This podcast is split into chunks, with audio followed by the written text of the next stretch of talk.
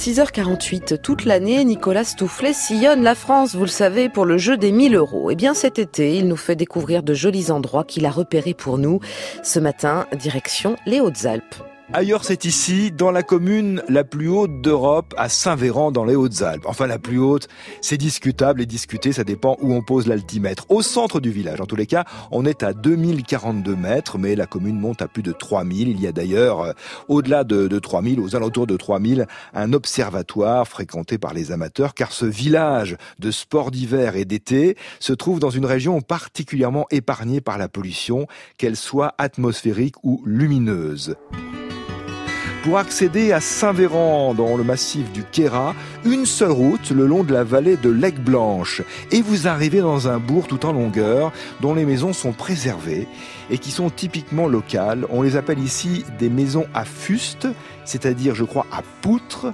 Et pour mieux connaître ces, ces maisons, euh, nous avons le plaisir d'avoir euh, juste devant l'une d'elles, la plus ancienne du village, Mathieu Antoine, qui est moniteur de randonnée. Bonjour Mathieu. Bonjour Nicolas. Quelle est cette maison devant laquelle vous vous trouvez ce matin? Bah, Écoutez, c'est la, c'est la plus vieille maison de, de Saint-Véran qui date de 1641, qui a été préservée des, des incendies euh, successifs, qui ressemble à, à vraiment à l'architecture euh, traditionnelle euh, jusqu'au jusqu'au XXe siècle. Et justement, décrivez-nous cette maison. Il y a une partie en pierre, une partie en bois, en, en mélèze, en conifère?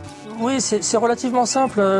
Si vous voulez, elles, ces maisons sont adossées à la pente et il y a un soubassement en pierre, effectivement, dans laquelle bon, il y avait l'écurie où cohabitaient les, les bêtes et les, et les familles, oui.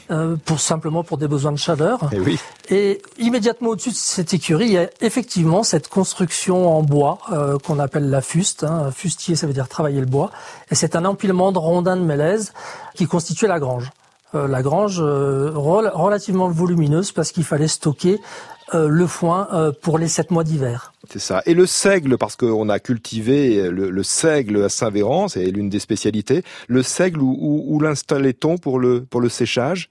Ce qui fait la particularité aussi de cette, ces maisons, ce sont les, ce sont les balcons euh, qui sont assez imposants euh, au devant des, de la fuste, hein, orientés, euh, orientés au soleil, qui permettaient de faire sécher le seigle, parce que le seigle, il fallait le récolter euh, avant les premières gelées, qui étaient euh, relativement précoces. C'était vraiment des maisons concept, pourrait-on dire. C'est qu'il y avait vraiment la place pour tout le monde et pour tout ce dont on avait besoin. La place pour tout le monde, on peut pas, pas, toujours dire ça parce que la, la, la famille, euh, des fois, euh, dans l'écurie, avec la cohabitation avec les bêtes, euh, les familles euh, pouvaient être rassemblées à, à, plusieurs générations, donc ça pouvait oui. poser des problèmes de de, population à l'intérieur de l'écurie.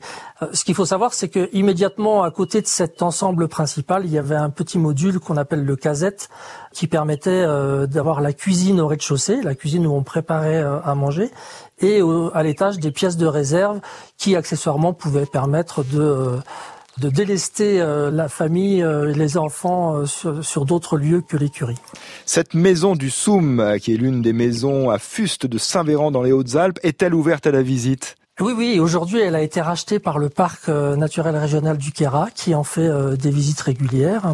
Et c'est vraiment un, musée relativement simple, euh, mais, mais dans lequel on ressort avec euh, chargé d'émotions, parce que c'est une maison qui est restée, on peut pas dire dans son jus, mais qui dégage une atmosphère particulière et, et, et que le parc a, a vraiment aime faire visiter.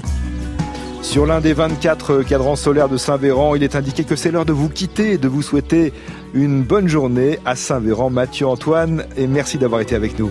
Je vous remercie. À bientôt, Nicolas.